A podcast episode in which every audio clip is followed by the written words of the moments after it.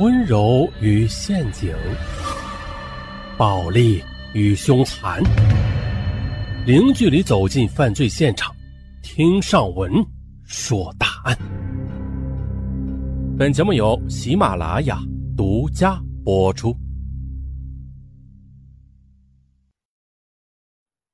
这是在湖北省襄阳市的一栋居民楼。这一天是二零一六年八月二十七日。只见在这栋居民楼里来了很多警察，他们在对每一栋的居民进行严密的排查，甚至呢细致到每一家住户每一个房间，他们都要仔细的调查，因为这栋楼里刚刚发生了一起命案，而凶手很可能就藏身其中。这事儿啊，我们还得从昨天说起。昨天，也就是二零一六年八月二十六日一大早，湖北省襄阳市香港区石桥镇的刘成心急如焚。近两天，他一直试图联系姐姐刘芳，可是却发现姐姐的电话一直打不通。姐姐刘芳突然失去联系，让全家人都十分担心呐。刘芳租住在襄阳市高新区某社区的一间出租屋里。当天下午，刘成急急忙忙地赶到姐姐租房的地方，让房东将房门打开。进房之后，刘成看到了他最不愿意看到的一幕：刘芳双手被捆绑躺在地上，一动不动，已经死亡。警方接警之后，立即赶赴现场。案发现场位于居民楼的第三层，被害人居住在三零三房间。这房间外侧是客房，里侧是卧室和卫生间。被害人是在卧室的地板上遇害的，而通常的进入现场的第一道大门，往往会对案件的侦破提供方向和指引。侦查员仔细的勘察之后，发现了三零三室的房门是完好的，并没有撬压的痕迹，这就表明了犯罪嫌疑人是和平进入室内的。由此，警方分析啊，犯罪嫌疑人和被害人应该是认识的。再就是客厅里摆放的物品很少。没有很明显的痕迹物证，可是啊，在客厅的地面仔细勘察之后，刑事技术人员提取到了一枚残缺的鞋印这枚鞋印排除是被害人的，那就很有可能是犯罪嫌疑人所留。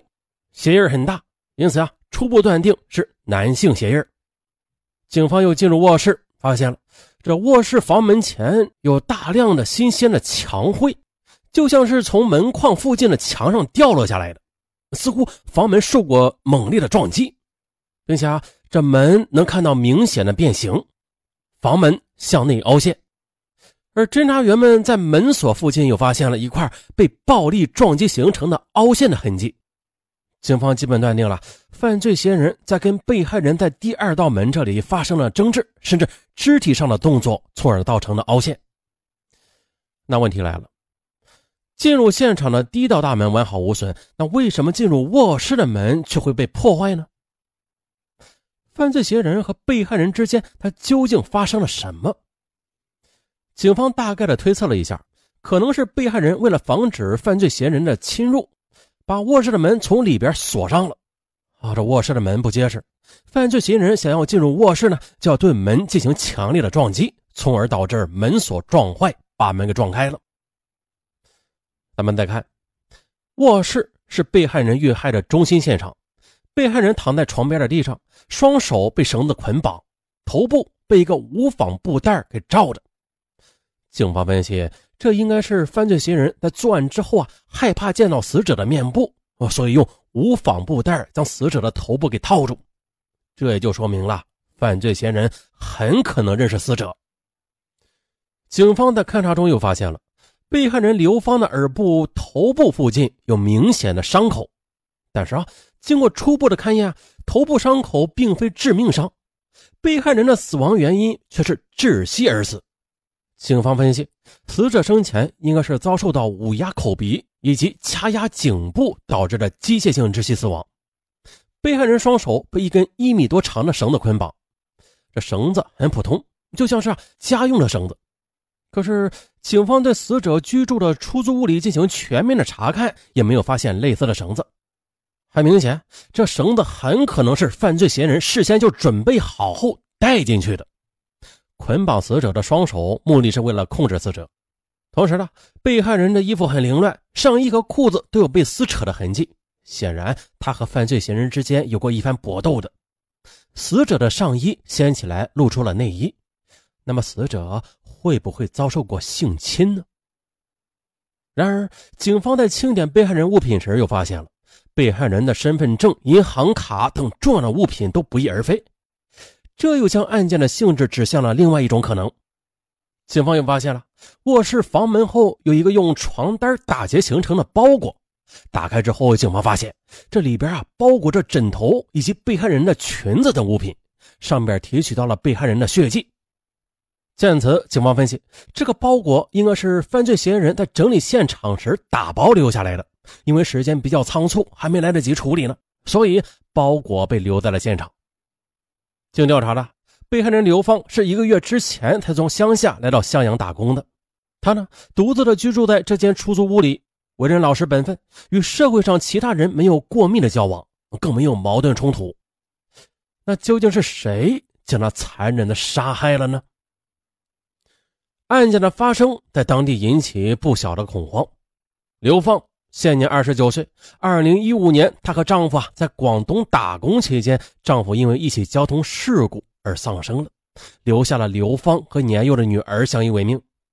为了让孩子接受更好的教育，刘芳拿到保险公司赔付的六十多万元的车祸赔偿金之后，便有了将女儿带离乡下到县阳打工读书的打算。她希望将女儿培养成才。很快，刘芳来到襄阳，为女儿联系了一所就读的学校，然后在襄阳市的一家批发市场找到了一份销售的工作。在离工作地点不远的地方，刘芳又租下了一套房子，准备将来和女儿一起生活。可是没想到啊，八月二十六日还没有到女儿开学的日子呢，刘芳就被人发现，在出租房里遇害了。出租屋位于襄阳市高新区的某社区，是襄阳市的城中村。在这里居住着大量的外来务工人员，这就导致现场的环境十分复杂。那接下来如何给案件定性，将影响到后续的侦查方向。为此，警方内部存在着不同的看法。一种观点认为，被害人衣衫不整，强奸杀人的可能性较大；第二种观点认为，刘芳的银行卡等物品丢失了，这犯罪嫌疑人谋财的可能性较大。当然了。这是在未尸检的情况下，警方根据现场而判断的。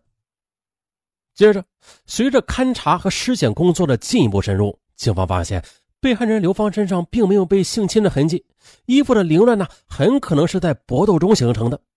由此，警方最终将案件的性质定性为抢劫杀人。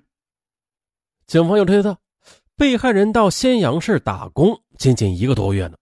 还有六十万元的赔偿金的事儿，知道的人也不多。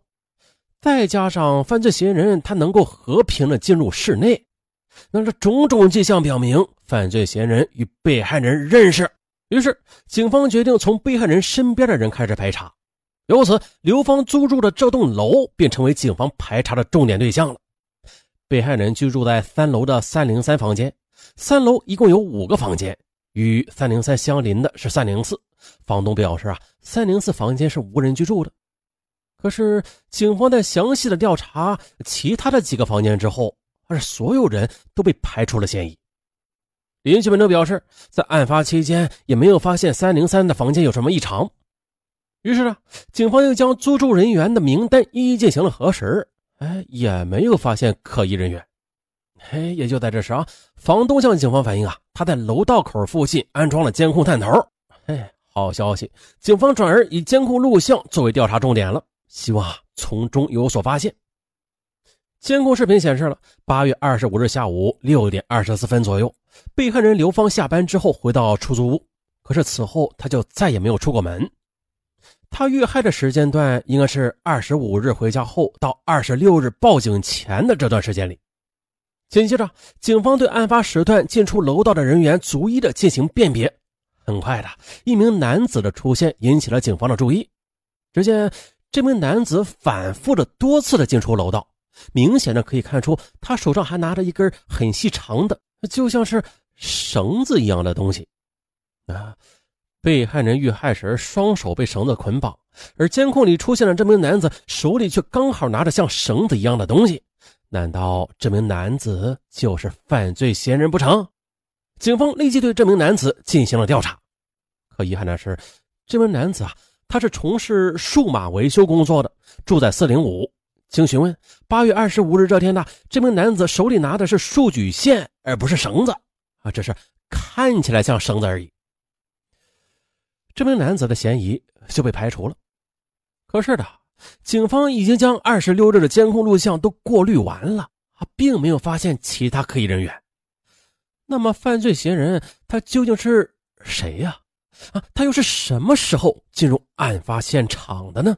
监控又为何没有拍到呢？哎呦，欲知后事如何啊？咱们下期再说。